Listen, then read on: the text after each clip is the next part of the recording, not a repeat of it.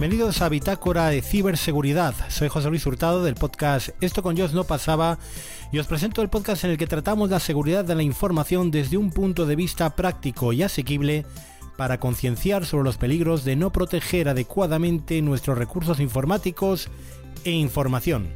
Un podcast 100% libre de virus y para todos los públicos. Este es el episodio número 10. Hola, yo soy Raúl Fernández Santos, consultor de desarrollo y seguridad para empresas y os hablo desde Guadalajara, en España. Hola, yo soy Sergio Rodríguez Solís, consultor técnico y de seguridad, hablando desde Madrid, España.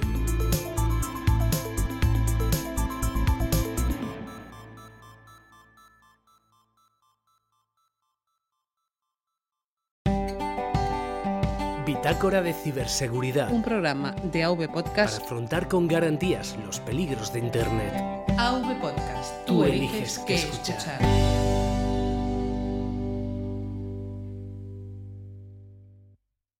Muy buenas, Raúl. ¿Cómo estamos?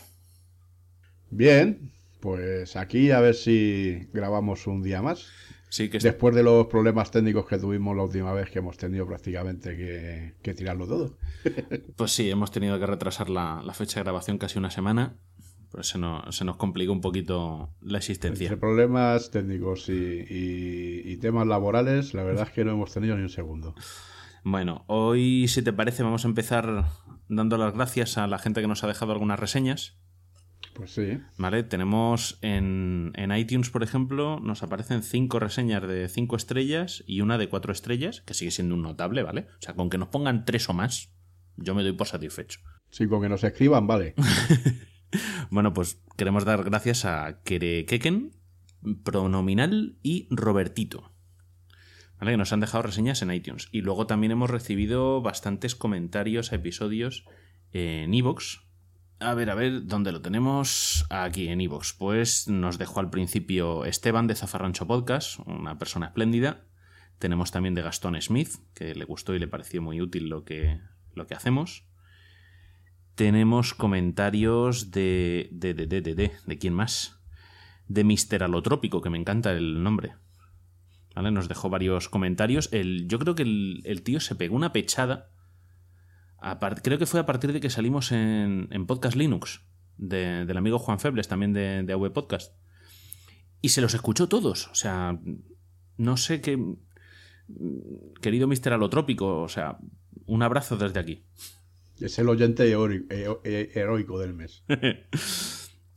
Nos ha escrito también Pichín, Mr. Alotrópico de vuelta, Yolanda Corral, que entrevistamos en el anterior programa, y Eduardo Collado, un tipo muy singular, podcaster también. De hecho, si me das un segundo, comentó su podcast. No vaya a quedarse en el tintero sin decir. A ver, a ver, a ver, que lo tengo aquí. Ah, pues el nombre es muy complejo, sí. Es el podcast de Eduardo Collado. Vale, que es también sobre tecnología. Pues Es totalmente impredecible. tiene, pues el último episodio es eh, NAT en GNU Linux, antes tiene uno de Let's Encrypt, mm, cómo ganar dinero con puntos suspensivos porque no me cabe la pantalla, OpenVPN, vale, o sea que como vemos es un, un podcast también de tecnología, además es un tío que sabe y muy, muy majo el hombre. Eh, ¿Qué más tenemos por aquí? Nos han dejado comentarios eh, también en la, en la página de V Podcast en algunos episodios. En el de. En el que hablamos de la configuración de los routers, por ejemplo. Sí, Pues en ese fue donde más comentarios creo que hemos tenido. Vale, no puedo estar abriendo ahora todos los episodios, pero aquí tuvimos un diálogo con. eh, Tafol nos escribió. Nos escribió Andreu también. Que no sé si es el Andreu de Securizando, que también es un tío estupendo. Carlos, Carlos nos escribió y nos preguntaba sobre, nos pedía recomendación sobre routers y planteaba la opción de, de poder instalarles eh, un, un firmware que es eh, open source.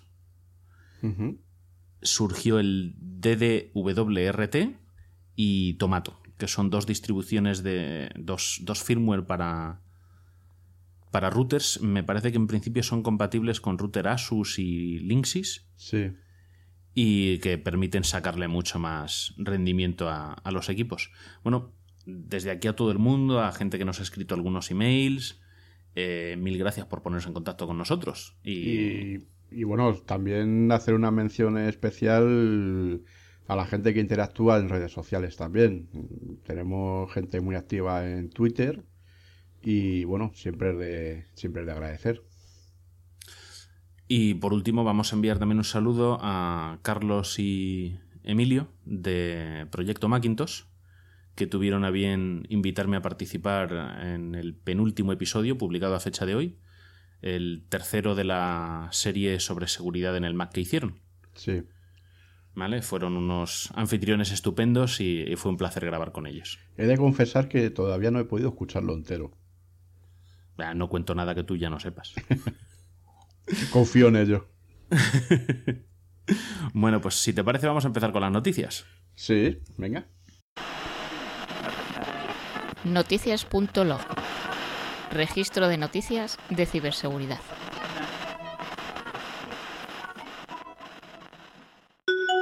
Bueno, la primera noticia que traemos hoy eh, apareció en, compu- computerhoy.com y nos habla de una nueva vulnerabilidad mm, denominada Double Agent.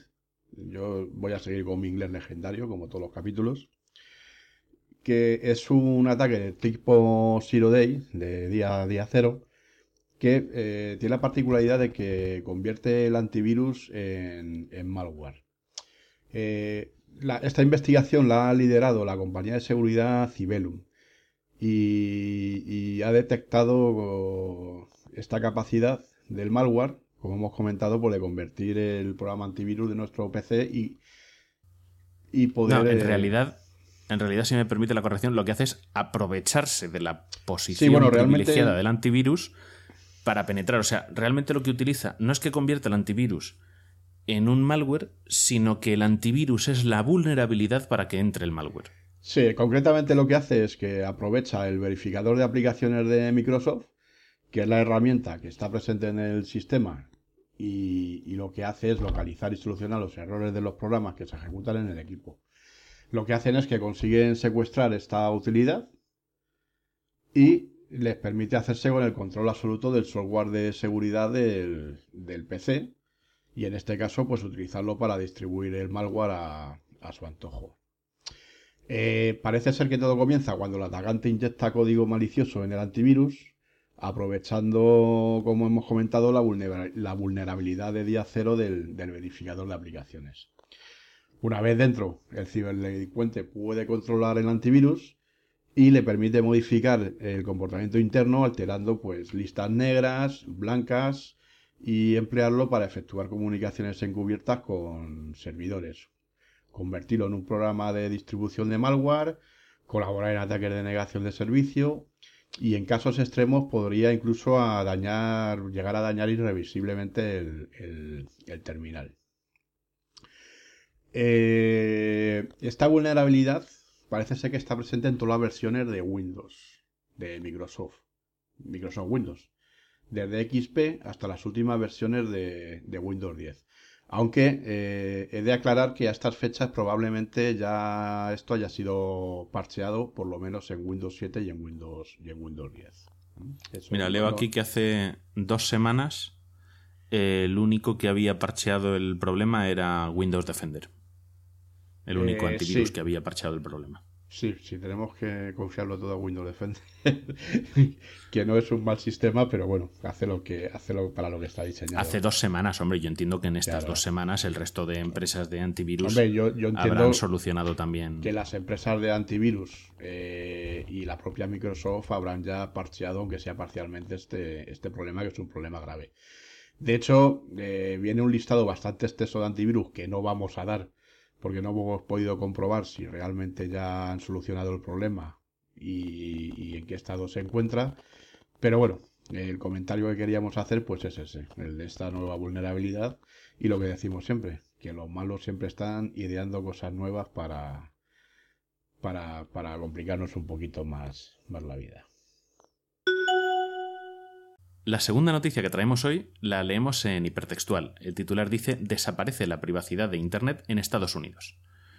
Lo que nos cuenta esta noticia es que el, el Congreso de los Estados Unidos mmm, ha, votado una, nueva norma en, en, la que los republicanos han ganado y permiten a las empresas de, que proporcionan servicio de acceso a Internet, ¿no? los ISP, a que vendan sí. los datos, los metadatos de, de, navegación de sus clientes a terceros con fines eh, publicitarios. Entonces, pues pueden vender pues, a qué páginas te conectas, con qué horario navegas, desde dónde te conectas, todo ese tipo de conexiones. Evidentemente, si tú navegas de forma segura, con páginas HTTPS y tal, no van a ver el contenido de la comunicación, pero sí van a saber, pues eso, a qué horas te estás conectando, a qué páginas web, a qué servicios, porque lo mismo, o sea, cuando te conectas a WhatsApp o a Facebook, aunque sea por aplicaciones, estás utilizando URLs que van embebidas dentro sí, de la aplicación, sí, sí. pero tienes esas conexiones. Entonces, toda esa información, toda esa vida digital, la van a poder poner a la venta. No significa que la puedan poner a la venta siempre y porque sí. Lo que parece ser, o lo que entiendo que han hecho con esta nueva reglamentación, es que el operador no va a necesitar el consentimiento explícito, sino que por ser cliente lo van a tener. Entonces el cliente, si no quiere que eso se haga, tendrá que solicitar, eh, ejercer el derecho a cancelación, digamos. Eh, sí, esto lo primero que se me ocurre es que se da de patadas con el nuevo reglamento europeo, que precisamente dice de lo contrario, con lo cual va a ser un problema para los acuerdos que se puedan establecer de cara a, tratamiento de datos fuera del territorio de la Unión. Correcto, han salido varias noticias alrededor y, y la verdad es que hay bastante. Me parece que Alemania ya, ha empezado a legislar sobre el tema también. No sé si el otro día leí algo de una, unas multas salvajes que iban a empezar a poner en Alemania también por, por uso indebido de datos privados. Sí. O sea que sí, pero bueno, lo importante de la noticia es que le han dado la vuelta a la tortilla y en vez, y en vez de solicitar consentimiento explícito para vender tus datos, lo que van a hacer es al revés. Por defecto van a poder venderlos y necesitarás una negación explícita para dejar de hacerlo. Pues sí, sí, no, ya, ya digo que, que, que, que es eh, absolutamente todo lo contrario al espíritu de la normativa europea, con lo cual se me ocurren, se me ocurren bastantes problemas de aquí a corto plazo si, si, si esto efectivamente se lleva a cabo de esta manera. Seguro que sí. Ya sabemos que la privacidad murió. Pues sí. Bueno, pues vamos con la tercera noticia. Eh, y es que parece ser que han conseguido hackear eh, dispositivos Smart TV a través de la señal TDT. Eh, como ya hemos comentado en alguna ocasión y con el Internet de las Cosas y, ataques que se han producido de denegación de servicio, cada vez hay más aparatos conectados y esto eh, es una vulnerabilidad que va en aumento y además de aquí a 2020 va a ser un problema que es, que es exponencial. Puesto que estos dispositivos no suelen tener antivirus ni se actualizan a través de parches de, seguridad, como pueden ser otro tipo de, de dispositivos. Eh, las televisiones, pues son algo que todos tenemos en nuestro domicilio, una, dos o, o, las que, o las que podamos tener, porque aquí somos así. Esto hace que los hackers pues sea un dispositivo que, en el que se fijan a la hora de intentar encontrar vulnera, vulnerabilidades como además eh, ya se vio hace un tiempo con,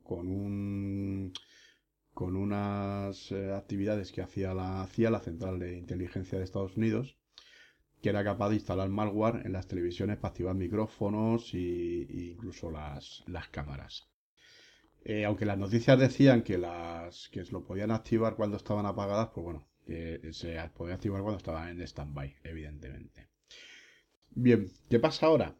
Pues ahora eh, parece ser que un investigador de seguridad suizo ha descubierto un nuevo exploit que permite tomar el control de las televisiones Smart TV a través de la propia señal eh, VDT, de VBT, perdón, eh, siempre y cuando esté corrupta. Es decir, que es capaz de inyectar eh, malware o código malicioso a través de la, de la propia señal, incluso sin tener acceso físico al, al dispositivo.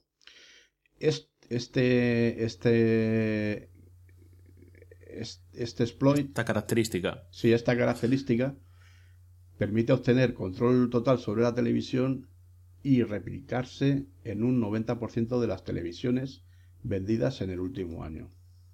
Supongo que al final esto dependerá de la, de la versión de- del sistema operativo que lleve la tele, que entiendo que la mayoría de las que se venden actualmente irán con Eh, Android. no, Porque si habla no, del navegador bueno, web, Android, eh, cada televisión tiene su propio sistema operativo. Eh, lo que sí es verdad, yo por ejemplo, las dos que tengo en mi casa, es que eh, como navegador web suelen utilizar todas eh, una extensión de Chrome, que entiendo que es lo que les hace que tengan una vulnerabilidad común, por decir de alguna manera. Es decir, está el navegador Ajá. está basado en el está basado en Chrome o es una extensión de, de- de- de- de Chrome. Eh, ¿Cómo se puede conseguir esto? Pues bueno, eh, en una demostración de funcionamiento del exploit, el creador explicó que basta con crear un transmisor eh, para introducir el código malicioso en la televisión. Eh, para conseguir permisos de administrador se utilizaron dos exploits en el navegador web de las televisiones. Lo que hemos comentado es a través del navegador web.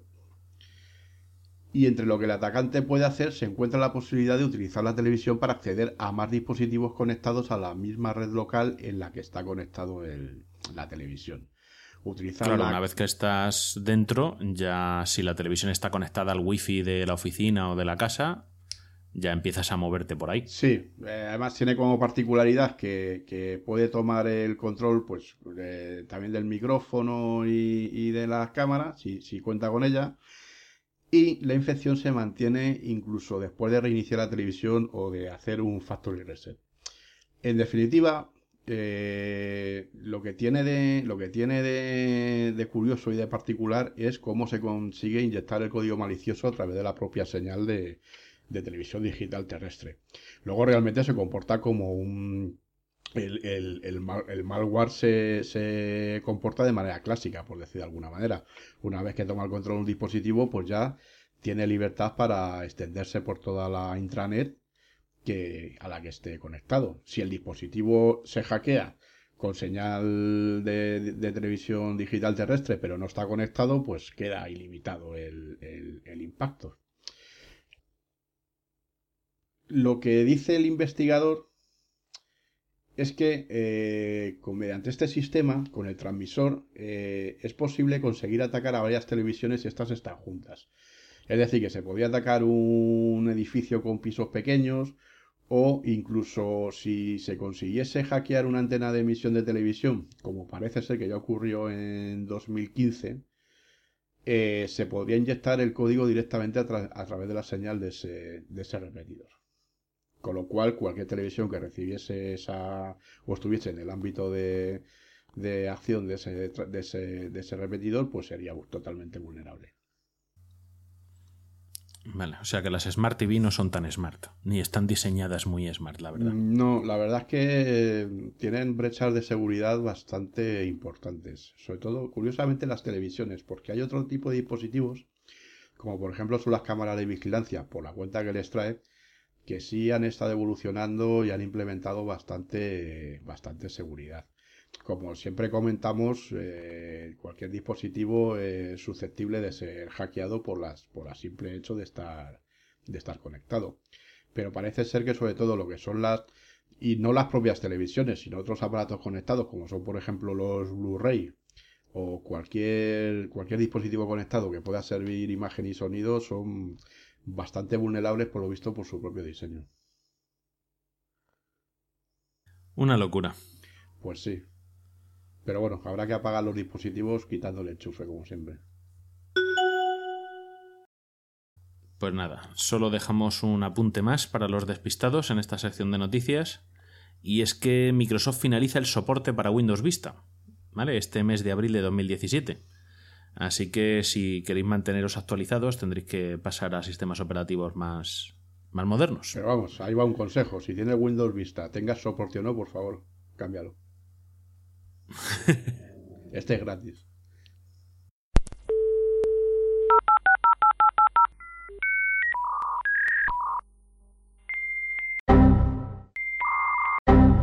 Error 503. Servicio no disponible. Ya estamos una vez más en el error 503 de Bitácora de Ciberseguridad y en esta ocasión, Raúl, si te parece lo que vamos a hacer es mm, definir algunas cuestiones relacionadas con el malware. Un poco de vocabulario para que la gente no le llame virus a todo porque no todos son virus.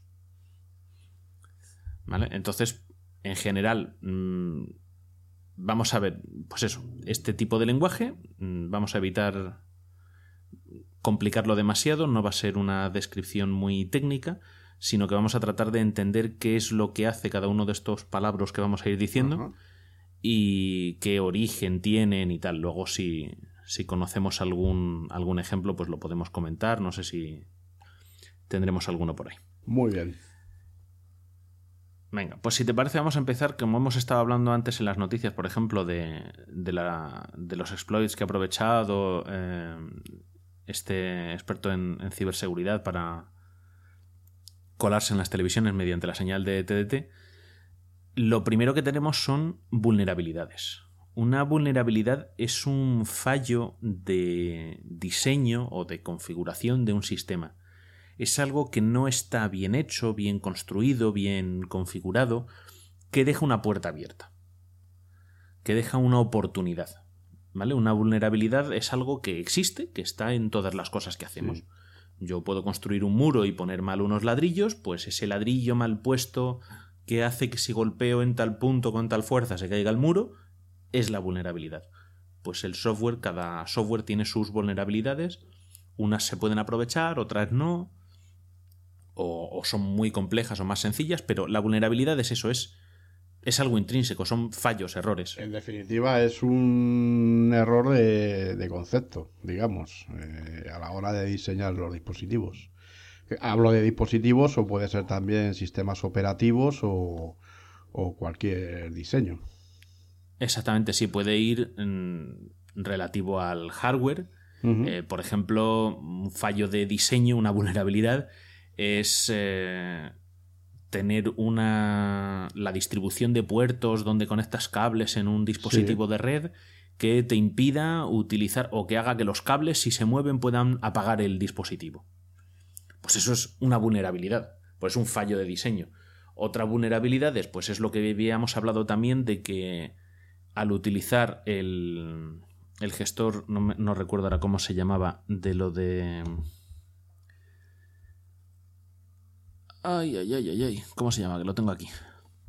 El verificador de. El, el verificador de aplicaciones de Microsoft tenía una vulnerabilidad que permitía que a través del antivirus mm, un atacante pudiese introducir eh, malware en el, en, el, en el cargador de procesos, en el Windows Loader. Sí.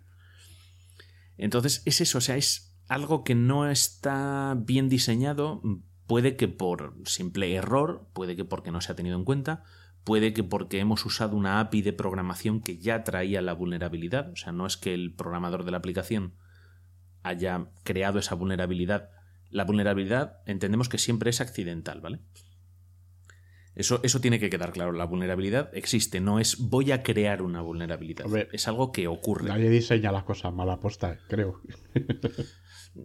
Exactamente, o sea, la diferencia luego la veremos en otro término. O sea, entonces la, la vulnerabilidad siempre es accidental. Luego, ¿qué ocurre cuando tenemos una vulnerabilidad? Que hay un exploit. Un exploit es el procedimiento, las herramientas, los recursos, todo lo necesario para, valga la redundancia, explotar esa vulnerabilidad. Sí. Es decir, hay un fallo en el diseño, ¿vale? El hecho de que haya un fallo en el diseño eh, solo resulta interesante si consigo explotar ese fallo, si consigo aprovecharme del fallo para poder colarme en el sistema. Claro. Eso es a lo que se llama el exploit. ¿Qué suele ocurrir y por qué se suelen confundir las dos cosas? Pues porque muchas veces las vulnerabilidades no salen a la luz hasta que sale el exploit. Claro.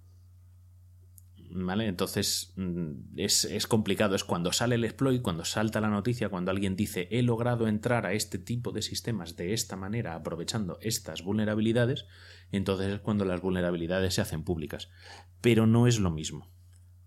O sea, el exploit es todo el proceso que el, el atacante mm, realiza para poder aprovechar esa vulnerabilidad. Entiendo entonces que el exploit es la herramienta que tú fabricas a medida de la vulnerabilidad. Correcto, exactamente, sí. Y luego tenemos, pues eso lo que llaman los, eh, que leemos muy a menudo, los exploit eh, zero day o, o día cero, que básicamente la cosa está en que cuando tú generas, esto sí va muy a caballo, ¿no? Entre vulnerabilidad y exploit, y es que cuando tú desarrollas una forma de ataque contra una vulnerabilidad, contra un sistema a través de una vulnerabilidad del mismo o de varias, si genero ese ataque y lo publico, por ejemplo, abro un blog y publico la vulnerabilidad. Mm, Ponte que la vulnerabilidad sea contra el navegador Safari en macOS Sierra. Que aprovechando no sé qué historias y tal, puedo ins- insertar un Pacman mm, que se inicie cada vez que inicias el ordenador. Por decir una tontería. Puede ser, evidentemente, cosas mucho más graves Claro. Si yo publico ese exploit sin habérselo dicho a nadie, lo hago público, eh, ese día que lo publico es el que se denomina día cero. Realmente es día cero hasta que se hace público. Una vez que se hace público, empieza a contar días. Sí. Ya empieza a ser exploit de día 1, de día 2, de día 3. Es decir, un exploit es de día 0 hasta que la empresa cuya vulnerabilidad está aprovechando el exploit se entera de que existe esa vulnerabilidad. Cuando la empresa se entera empiezan a correr los días y son los días desde que se publicó la- el exploit hasta que la empresa parchea el- la Ah, vulnerabilidad. pues mira, no sabía yo exactamente de dónde venía ese concepto. ¿eh? Pues eh, esa es una de las cosas. Entonces, de día cero es yo me lo puedo inventar hoy, un exploit, me pongo a trabajar, descubro una vulnerabilidad, descubro la forma de, de usarla y me pongo a, a atacar gente por ahí aprovechando esa vulnerabilidad y ese exploit que he desarrollado. Y puedo estar tres meses sin decírselo a nadie. Yo voy a cometiendo mis ciberdelitos y pues esos tres meses el exploit es de día cero porque no se conoce. Sí, sí. Cuando lo haga público, entonces empieza a correr el reloj Ah, curioso. a la hora de publicar, a la hora de publicar, evidentemente, cuando alguien descubre un exploit, pues puede tomar varias alternativas. Lo elegante suele ser decírselo a la empresa que tiene la vulnerabilidad, exclusivamente a esa empresa. Mm, lo ideal que esa empresa tenga un programa de recompensas y te paguen una recompensa. Eh, lo menos ideal, vendérselo al mejor postor en mercados grises o negros. Y lo que es de mal gusto es. A ver, no es que sea malo, pero sí es de mal gusto, es directamente publicarlo sin haber dado la oportunidad a la empresa que tiene la vulnerabilidad de parchearla. Claro. Eso es falta de elegancia. ¿Qué tenemos después? Ya sabemos lo que es una vulnerabilidad y un exploit. ¿Qué tenemos después? Tenemos un rootkit. ¿Vale? Todo esto, ves que todavía no hemos empezado a hablar de virus ni de nada por el estilo. Sí, sí. Estos son los preliminares. Vamos a, Esto es para abrir boca. estos son los preliminares, sí. Vamos a ver, bueno, vamos a definir un poquito lo que es un malware, así a grandes rasgos. El malware, evidentemente, viene de, de mal, de malo, y de software, que son programas. Entonces, malware es toda, todo software dedicado a hacer mm, algo que no es lo que debería estar haciendo el, el equipo en el que se instala. Entonces, malware puede ser un programa que te espíe, un programa que te borre información, un programa que te cifre información sin tu permiso, un programa que desde tu ordenador lanza ataques a otro ordenador sin que tú te enteres. ¿Vale? Todo lo que sea para hacer algo malo eh, es malware. Incluso el que. el software que te meten para meterte publicidad eh, no solicitada, digamos, es malware. O sea, no, no AdWords de. O AdSense de Google. Sí. Que tú te metes a una página y el autor de la página ha puesto esos anuncios. Eso no es. Eso no es malware. Pero sí existe algunos malware que lo que hacen es. Tu ordenador te incrusta publicidad gracias a ese malware en las páginas que visitas. No son publicidades que ponga el proveedor de publicidad de esa O página que estás digamos que suplanta el código del, del- de- del proveedor. Eh, Exactamente, sí, sí, sí. Bueno, pues eso es el malware, ¿no? Lo que hace Sí. cualquier cosa mala. Dentro del malware hay distintas herramientas, ¿no? Tendríamos, pues eso, la fase de los exploits, que no es el malware en sí, sino que, como hemos explicado, el exploit es lo que utilizaría el atacante para meter el malware. ¿Vale? O sea, el, el exploit es el, el mazo para abrir la puerta. O, o las ganzúas para abrir la cerradura. ¿Vale? Pero no es. El exploit no es el que va a hacer después algo malo. Es el que ayuda a que el malware se instale. El que le abre la puerta. Luego tenemos los rootkit. Un rootkit es eh, una serie de herramientas que lo que permiten al malware. Más que permitir al malware, el rootkit lo que hace es él mismo ganar privilegios dentro del sistema aunque se acceda al sistema a nivel de usuario, su objetivo es obtener privilegios de administrador, o los mayores privilegios de administrador posibles, si no todos, y ocultarse a sí mismo y al malware que traiga consigo. Ajá. ¿Vale? Entonces podríamos decir que el exploit es el que abre la puerta, el rootkit es eh, el que establece la cabeza de puente, y luego ya el malware es eh, la infantería y los Sí, carros bueno, de el- combate. el rootkit lo que hace en definitiva es, pues esto, eh, preparar eh, la plataforma, el ordenador o lo que esté atacando. Claro, a través de esta herramienta lo que se da son privilegios de superusuario, lo que le permite instalar, desinstalar. El objetivo del rootkit es ese. Es conseguir esos privilegios de superusuario y eh, también proporcionar mm, persistencia. Es decir, que aunque apagues el equipo, eh, lo resetees y en algunos casos incluso aunque lo borres, el malware se quede ahí. O sea, el rootkit, el rootkit es el que va a conseguir eso- esos privilegios y esa situación privilegiada para el malware. ¿Vale? Entonces, bueno, el malware ya lo hemos definido y ahora lo que tenemos son distintos tipos de malware. El que todo el mundo mm, conoce, el que es el popular, el que yo creo que también porque es el más fácil de pronunciar en casi todos los idiomas, es el virus. ¿Vale? Un virus es una aplicación maliciosa que se propaga por medios que proporciona el usuario. Su objetivo es mm, causar el daño que tenga que causar, porque normalmente el virus tiene una funcionalidad destructiva, no, no es que haga nada especial, y luego tiene esa otra peculiaridad, que es por lo que recibe el nombre de virus, que su intención es reproducirse, pero para reproducirse necesita medios proporcionados por el usuario. Claro. Es decir, necesita que el usuario pues pinche una llave USB, que era muy común en los primeros eh, sistemas de XP, no sé si te acuerdas. Sí, sí. Con los Service Pack 1 y 2 mm, ejecutaba automáticamente lo que hubiese en el USB y, y se instalaba de todo. Eh, puede ser a través de correo electrónico, que fue el famoso I love you. Sí. ¿vale? Que se enviaba un adjunto Sí. utilizando el correo electrónico del usuario. Es decir, el virus no se podía propagar por sí mismo, sino que utilizaba los recursos del usuario. En el caso del I love you utilizaba el, el correo electrónico, Y, en, y en otros sistemas pues usaba eso, llaves USB eh, o cualquier otro tipo de, de conexión, pero siempre utilizando eso, herramientas que utilizaría el usuario. Estos serían los virus, ya decimos, un carácter destructivo, pues encima muchos de los virus que se han desarrollado, realmente su carácter destructivo venía de que funcionaban mal. Es decir, estaban, no estaban del todo bien programados y su mal funcionamiento los hacía destructivos. Una, un- una curiosidad. Luego tenemos los gusanos o worms, podemos encontrarlo en inglés, W-O-R-M, que es como una evolución del virus. El comportamiento es el mismo, suelen ser destructivos y su objetivo suele ser también propagarse.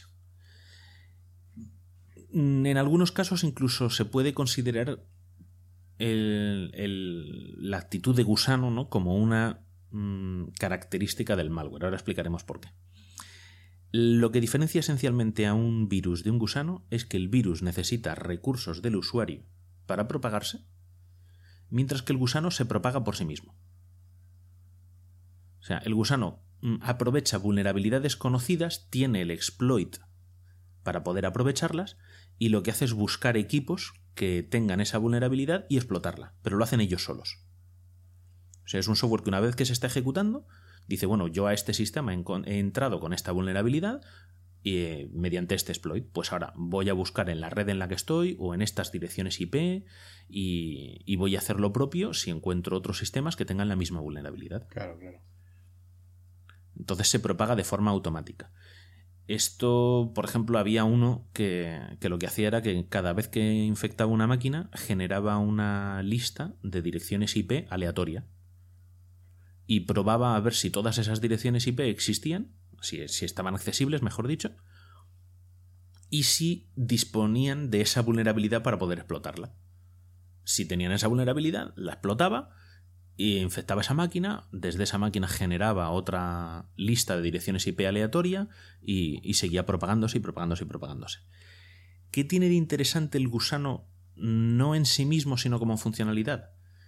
Que si estamos atacando una gran infraestructura, mm, un atacante podría diseñar su malware con funcionalidad de gusano para que si el atacante logra desde el exterior comprometer la seguridad de un equipo, el malware desde ese equipo se propague a otros equipos. Ah, claro.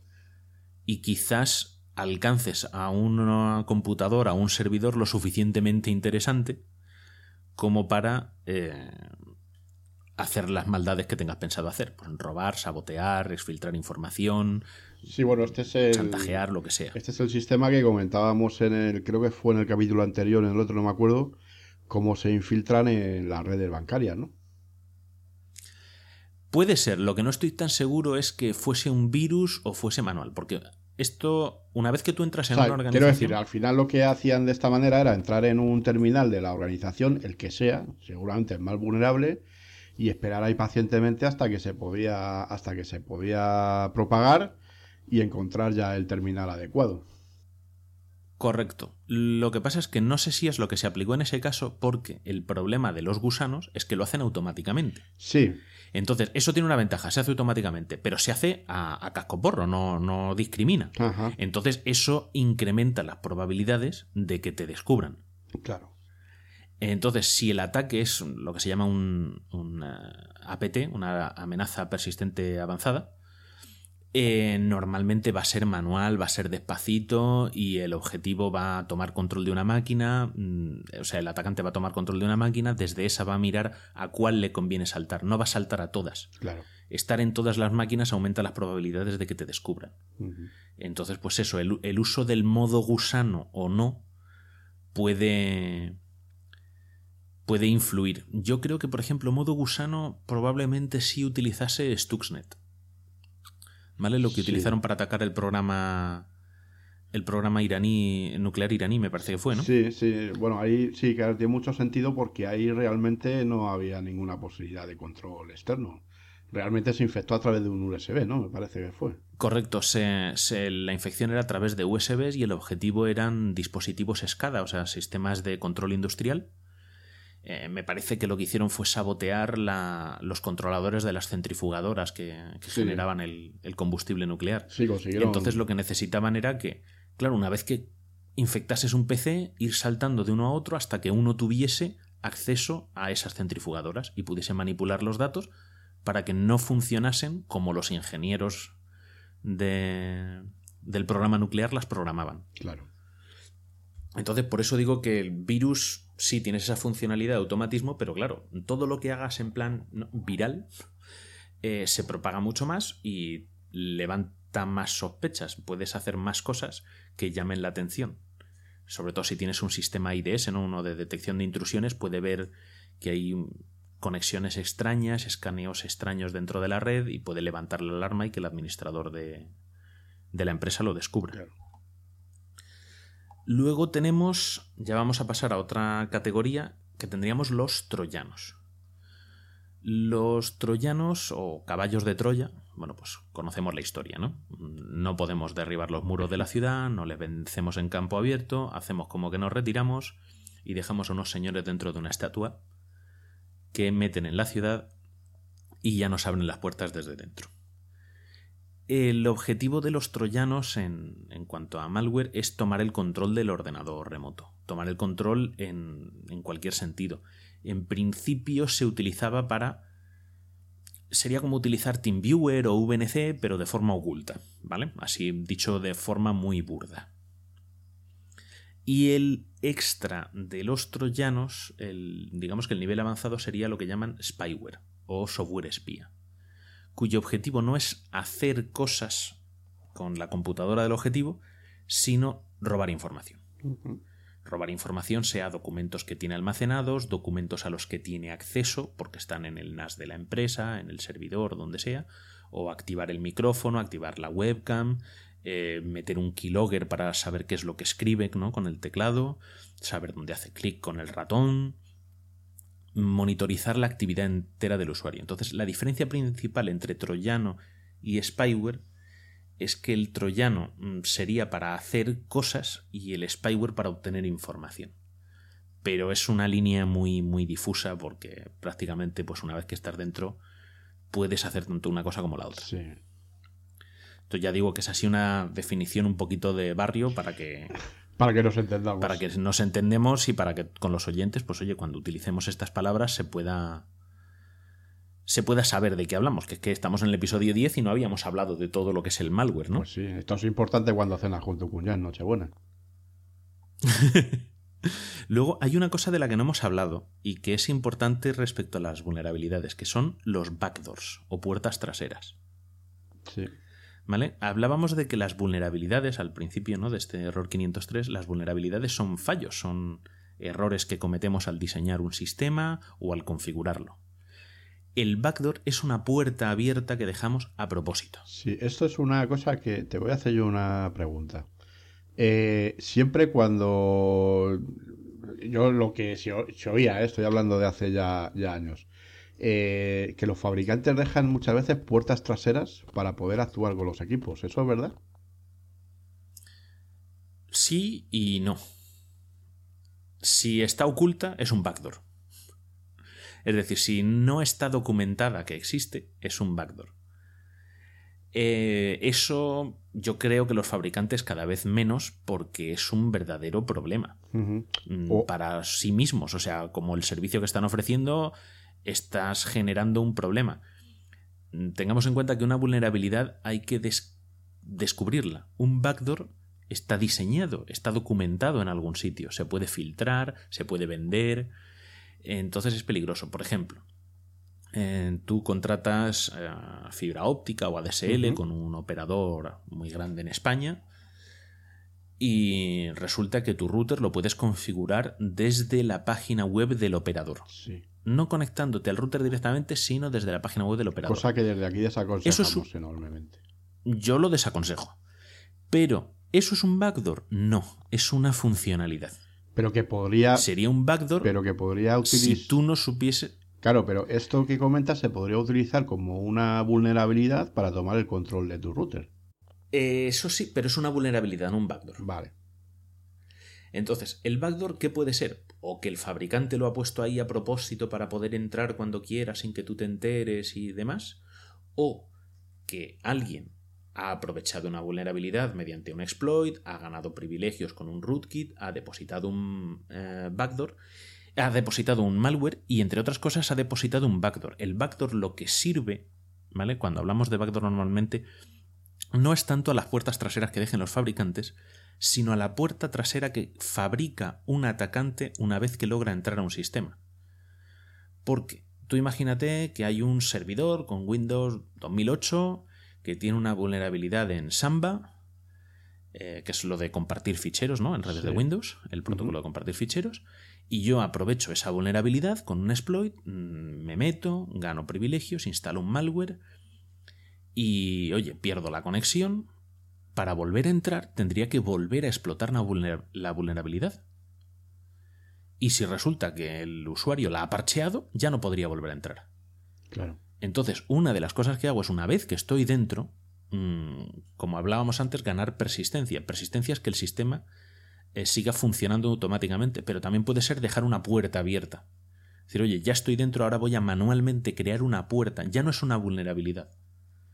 ¿Vale? Sí, el yo- muro tenía una grieta que yo he ampliado para poder entrar con el exploit y lo que he hecho después ha sido en otro hueco mm, abrir un agujero ya manualmente, pero ya desde dentro. Sí, o sea que en definitiva lo que se puede hacer es entrar en un sistema y simplemente dejar una vía de acceso ahí por si me interesa el día de mañana volver a volver a entrar, por lo que sea. Correcto. Pues eso es lo que sería en muchos casos un, un backdoor, que es lo que se utiliza para restablecer conexión normalmente desde fuera hacia adentro. O sea, el backdoor suele ser eh, eh, una, pu- eso, una puerta que dejas de entrada. Sí. Porque si las conexiones, como la mayoría de los malware ya actualmente, son salientes, lo que haces es que el malware se conecte al centro de comando y control. Eh, CIC lo podemos encontrar. El eh, C ampersand C. Entonces el centro de comando y control es la plataforma desde la que tú gestionas como atacante un malware. Y lo que normalmente se hace es que es el malware el que se conecta a ti. Porque tú puedes tener una IP estática o una DNS, sin embargo, a lo mejor la víctima tuya pues está en un ordenador portátil o en un teléfono móvil. Y tú no sabes qué dirección IP tiene para andar conectándote a él. Claro. Entonces lo que tienes que hacer es que el malware se conecte contigo en vez de tú con el malware. Pero por eso digo, las puertas traseras es el mm, dejar, el crear, entre comillas, a propósito una vulnerabilidad. Pero vamos, no es una vulnerabilidad porque no hay que explotarla, es una puerta. Solo necesitas saber dónde está la puerta y, y la cerradura, la llave. ¿Vale? Pero la, el backdoor es eso, es el crear esa puerta de entrada, ese, ese hueco por el que ya vas a poder entrar siempre, salvo que el administrador del sistema que estés atacando lo descubre y lo, y lo elimine.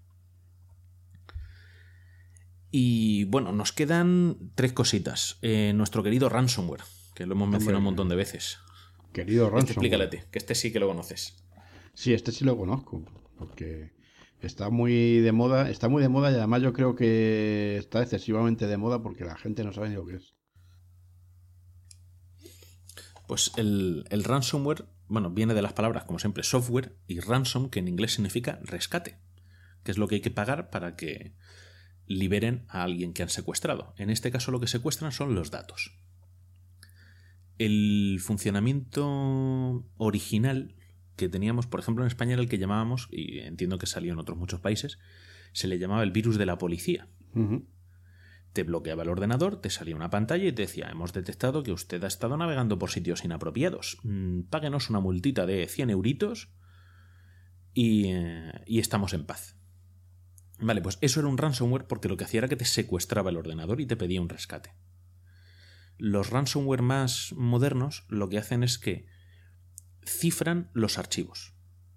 Los encriptan, ¿vale? Que no me pegue nadie. La palabra correcta es cifrar, pero hay gente que, para, para entendernos, ¿no? Como las películas y en las noticias utilizan encriptar, pues la equivalencia cifrar, encriptar. Encriptar es un anglicismo. Yo, yo creo que se pueden utilizar las dos, pero bueno. Se pueden utilizar las dos, pero bueno, como hay gente que es más canónica, más, ¿no? Pues cifrar. ¿Qué es lo que ocurre con el ransomware? Que es un programita que se ejecuta en nuestro ordenador, cifra todos los archivos eh, importantes de información, normalmente no cifra los del sistema, entonces, pues si nuestro ordenador es Windows o Mac o Linux, arranca y funciona normalmente, pero todos nuestros documentos, nuestras hojas de cálculo, nuestros PDF, nuestras fotografías, todo está cifrado. Nos ha cambiado el nombre de los archivos, no sabemos qué archivo es cuál, no sabemos qué directorio es cuál, y nos sale un mensaje en pantalla explicándonos cómo tenemos que pagar el rescate. En estos casos, pues lo que siempre decimos, no hay que pagar. Primero, porque no tienes garantías de que te vayan a ayudar a descifrarlo. Y segundo, porque es que pagar por una actividad criminal es ilegal. De, No se pueden pagar rescates. de hecho, las últimas versiones de ransomware está ya documentado que ni siquiera se molestan en, en volver a o darte la clave de cifrado cuando, cuando se paga. Y además hay una cosa importante que, que quiero que comentes, Sergio. En algunas reuniones que hemos tenido últimamente hemos constatado que las últimas versiones del ransomware son capaces de cifrar también incluso las copias de seguridad. Sí, esto, bueno, lo que ocurre es que todo medio que esté conectado a mi sistema operativo, si mi sistema operativo ejecuta el ransomware con privilegios suficientes, o sea, si tiene permisos de escritura, lo puede cifrar. Entonces, no importa si está en el disco duro de mi computadora, si está en un disco duro externo conectado por USB, USB-C, USB 3, mm, Firewire o lo que sea, o si está en un disco en red, pero está montado en mi sistema. Eso es. Es decir, si desde el explorador de archivos o desde el Finder en el caso de un Mac, tú puedes escribir en esos ficheros, el ransomware, si se ejecuta con los mismos privilegios que tú tienes, también podrá escribir. Lo que significa que si no tienes una copia de seguridad desconectada, mm, pues estás, estás fastidiado. Porque él va, a- va a ir recorriendo todos los sistemas de archivos que tengas conectados a la computadora y los va a ir cifrando todos. Entonces da igual que sea un NAS, que sea un disco externo por USB o, o que sea el disco duro interno de la computadora. Si tiene acceso y permiso de escritura, lo va a cifrar. Sí, claro. Entonces, otra cosa es que tengamos, por ejemplo, un sistema al que tengas acceso, pero que haga versiones, que suelen ser herramientas de backup online. Entonces, si- mm, por ejemplo, si tú tienes sistema de archivos sincronizados con Dropbox o con herramientas similares, lo que ya empieza a ocurrir es que esas empresas de esos servicios de sincronización de archivos guardan versiones de los archivos. Es decir, que aunque yo cifre el archivo del ordenador, Siempre. ese archivo se suba a Dropbox o a Google Drive o donde sea, tengo en Google Drive o en Dropbox o en OneDrive la versión anterior. Vale, o sea que siempre voy a Entonces tener podría una, restaurar- Siempre voy a tener una copia de respaldo X tiempo antes de, de la que. De- exactamente, porque normalmente te guarda pues versiones del cada archivo del último mes o cosas por el estilo. De todos modos, hay que dejar claro que los sistemas de sincronización de archivos no son sistemas de copia de seguridad, aunque tengan esta funcionalidad de guardar versiones. Efectivamente. ¿Vale? Un sistema de sincronización es un sistema de sincronización y un sistema de backup es un sistema de backup. Se pueden parecer en muchas cosas, pero no es lo mismo. El backup es para proteger la información y la sincronización es para tenerla en múltiples dispositivos. ¿Que la sincronización nos puede salvar el trasero en más de una ocasión? Sí. Pero no significa que esté diseñada para eso. Entonces hay que tener precaución con una cosa y con la otra. Hay sistemas que te permiten hacer las dos cosas, estupendo. Pero que hay que estar seguros de que puedes hacer las dos cosas. De que en caso de que te afecte una plataforma, un, un ataque por ransomware, te puedas recuperar. Sí. Importante a este respecto, eh, el ransomware normalmente o muy habitualmente llega por correo electrónico porque abrimos un correo que simula ser alguien que no que realmente no es, una factura de un operador telefónico, de la luz, del gas, del agua, de lo que sea, un paquete que no recibimos de una empresa de transporte, abrimos el documento y el documento lo que hace realmente normal normalmente lo que hacen estos adjuntos a estos emails no es ejecutar el ransomware, sino descargarse el ransomware. Es decir, el ransomware no suele ir adjunto al propio email, sino que lo que hacemos al abrir ese adjunto es que ese adjunto se descarga el ransomware. De hecho, suele venir. Y lo ejecuta. no es que venga camuflado, de hecho, suele ser un archivo .doc o un archivo de Excel. Y de esa manera es como consigue también burlar los, los sistemas antivirus, si no me equivoco.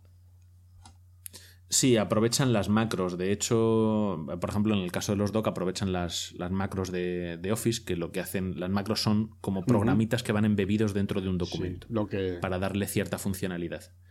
Lo que normalmente ya hace, por ejemplo, Microsoft es que las macros van deshabilitadas por defecto. Y si tú te descargas un archivo Sí. online, como puede ser por un email, te, te pregunta, oye, ¿quieres habilitar las macros? Entonces, si no estáis seguros de lo que se estáis descargando, no las habilitéis, no dejéis que funcione ese programita. Y luego ya hay casos extremos de ransomware en que directamente han mandado un JavaScript. Lo has abierto y el JavaScript se ha descargado el ransomware y se ha puesto a trabajar. Lo que hay que tener siempre precauciones de que no debemos abrir emails cuya procedencia es dudosa.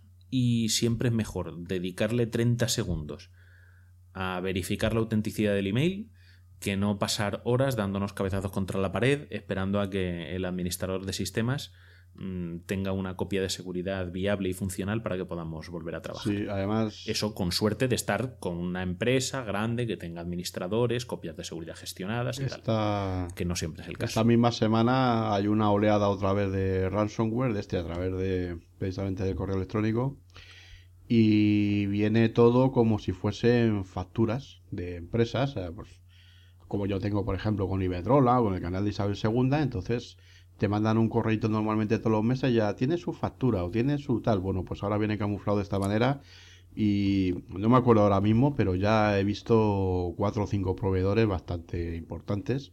Y, y A mi mujer le llegó ayer uno de un operador telefónico. Sí, sí, eh, y, y de una eléctrica he visto yo uno, además, que es la que, la que tengo yo, y es que el, el correo electrónico es exactamente igual. Es que, claro, copiar la imagen de un correo electrónico no tiene ninguna complicación. Todo, todo, todo. O sea, la- Pero bueno, vamos por los dos últimos puntos que son los que menos peligrosos son. ¿vale? Los dos últimos tipos de malware menos, entre comillas, peligrosos son, pero que también pueden causar problemas y hay que ser precavidos. Uno es el adware del que hablábamos antes, que es el de insertar publicidad.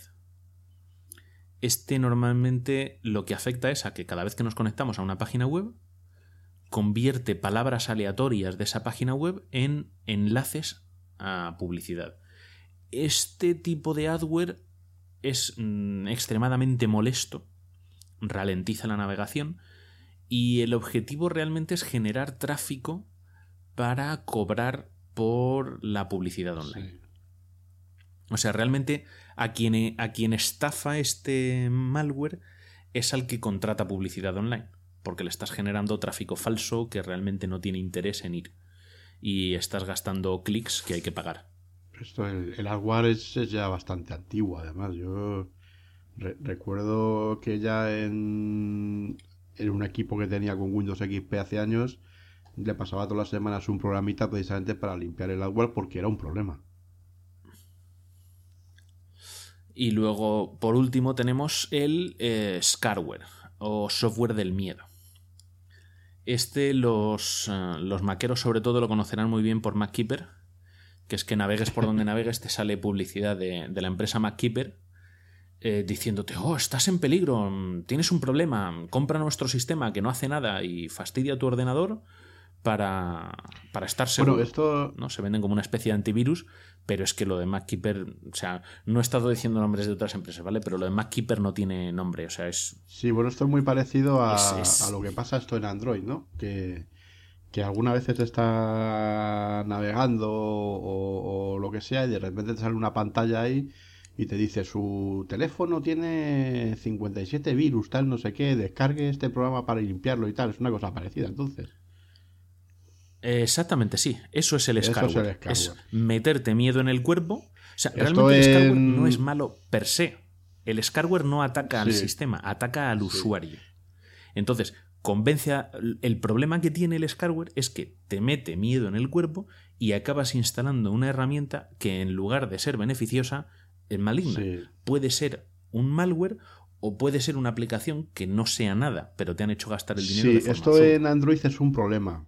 Eh, eh, el último teléfono que tengo yo, que lleva ya la versión 6.1 de, Android, está bastante solucionado, por lo visto. Pero esto eh, lleva ya tiempo, ya digo, en Android es un problema porque te puede llegar a estar molestando todo el día. Y en el, mejor de los casos, lo que te induce es a que te descargues una aplicación que realmente no valga para nada. Y bueno, al que lanza esto, pues le sirva para descargas y para una serie de temas económicos. En el peor de los casos, que son lo que es lo que la tendencia que hay ahora mismo, esto lo que te incita es a que te descargues un falso antivirus o una falsa aplicación que te prometo que lo va a arreglar y realmente lo que te esté inyectando es código malicioso. Exactamente, una de las funcionalidades peores en este caso, como has dicho, o sea, en el mejor de los casos te estarás gastando el dinero en una app que no hace nada, ¿vale? Solo simula que, que te protege. Y en el peor de los casos, lo que puede ocurrir es, si es un ataque enfocado a ti, ¿vale? Que te han hecho un scarware para ti, para que te instales tú un malware, pues te pueden haber infectado con un spyware. Y en caso de que sea algo más masivo, lo que puede estar ocurriendo es que te instalen un malware que haga que tu teléfono o tu computadora pasen a formar parte de una botnet. Sí. ¿Vale? Las botnet no las hemos conectado, pero las botnet es- son redes de ordenadores, normalmente redes masivas, miles de equipos, cientos, miles de equipos, que tienen un malware determinado que controla una persona u organización criminal. Claro. Y entonces pueden usar todos esos equipos para múltiples actividades criminales. De hecho, existe hasta el... eh, ¿Cómo era esto? El... eh, bueno, tú sabes que está el software Sí. as a service, ¿no? Infraestructura as a ser- infrastructure as a service, pues también esto te lo venden como infraestructura as a service. Es decir, yo quiero contratar, por ejemplo, un ataque de denegación de servicio contra el partido político tal que les tengo mucha manía y quiero tumbar su página web. Bueno, pues puedo contratar a una persona de estas que tenga una botnet y decir, oye, quiero lanzar un ataque durante X tiempo contra esta página con tantos miles de equipos. Le pagas y él pone a tantos miles de equipos de su botnet a atacar la página web de ese partido político, por ejemplo. Entonces, las botnets realmente son eh, redes de ordenadores que siguen funcionando para su usuario legítimo. ¿Vale? Nosotros normalmente no sabemos que formamos parte de una, de una botnet. Es lo que solemos llamar ordenadores eh, o computadoras sí, zombie. Sí, ejército zombies de computadoras, efectivamente. Por debajo, por debajo del sistema, tu ordenador está haciendo un trabajo para otra persona sin tu permiso. Entonces, eso, por ejemplo, es una de las cosas por las que se pueden utilizar virus, gusanos, eh, scarware y cosas por el estilo para desplegar botnets. La más famosa últimamente fue la que ya comentamos de Sí. Mirai, que lo que utilizaron fueron un- una vulnerabilidad en, el- en los sistemas Unix que tenían unas cámaras y unos grabadores IP. eh, instalaron un malware y ese malware para lo que lo utilizaron fue para hacer ataques de denegación de servicio al proveedor de servicio de, de dominios Claro. de DNS. Como curiosidad, antes que Y yo- comentabas, y hago un pequeño inciso, el virus de la policía ahora me ha venido a la cabeza, ¿ves? Hablando de, de lo del scarware. El, el virus de la policía que tú comentabas antes, que era un ransomware, de hecho fue el, el primero o el más famoso conocido, cuando ya se le empezó a poner coto, saltó a la telefonía móvil, a los terminales con Android en forma de scarware. Entonces te salía O sea que ni te siquiera te la bloqueaba. pantallita en el teléfono, lo que hemos comentado, eh, tal, no sé qué, eh, y entonces lo que te, te llevaba era a descargarte precisamente una, si no recuerdo mal, una, una aplicación, o en algunos casos también pedía dinero, pero vamos, era una forma de scarware. O sea que también los, cuando se les agota un filón, digamos, a la gente que hace esto, enseguida son capaces de evolucionar el mismo concepto a otra plataforma y a, y a otro concepto de ataque. Claro, la maravilla del scarware es que no necesitas alta Claro. tecnología. O sea, realmente se trata de hacer una pantomima que asuste para que el usuario que la sufra instale él manualmente algo. Es decir, o sea, se trata de ingeniería social. Eh, lo bueno de que el usuario instale él manualmente ese, ese software malicioso es que no hace falta que tenga vulnerabilidades. El propio usuario le va a dar todos los permisos. Entonces es un, es un sistema barato y tecnológicamente muy básico, pero Muy que es muy eficiente. Correcto, correcto. Pues creo que con esto hemos hecho un repaso un poquito a- al lenguaje, la nomenclatura de todo esto relativo Sí. al malware. Sé que no hemos entrado en mucha profundidad, pero se trata un poquito de que supiésemos eso, de, de qué van Sí, estos además, de todas formas, como comentamos siempre, si cualquier oyente a través de los comentarios o incluso en redes sociales quiere que, que, que profundicemos y que ampliemos información sobre alguno de estos temas, pues, pues para eso tenemos nuestros medios de, de contacto. Y si nos tienen que corregir, lo mismo. Que no somos que no somos perfectos, de momento. De momento, de momento no. Ya de aquí a mil años a lo mejor. Bueno. Y esto ha sido todo por hoy. Vamos a dejarlo aquí, que hay que publicar cuanto antes para que lo tengáis disponible, que ya llevamos retraso en la publicación de este mes. Así que Raúl, si te parece, nos despedimos. Pues sí, yo como siempre agradecer la escucha y pues aquí os esperamos dentro de un mes aproximadamente si los hados son propicios. Recordamos que este podcast, Bitácora de Ciberseguridad, forma parte de la red AV Podcast, red de podcasting, y junto con todos los demás compañeros de la red tenemos nuestros audios alojados en siteground.es. Podéis descargarlos a través de iBox, a través de iTunes y si utilizáis eh, terminales iOS os recomendamos que utilicéis la aplicación Ucast.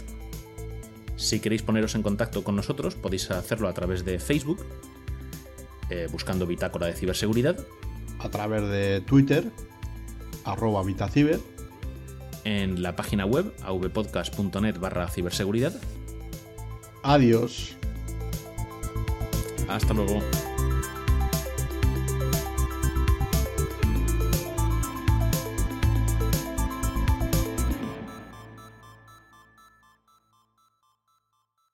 avpodcast.net Sonido en red.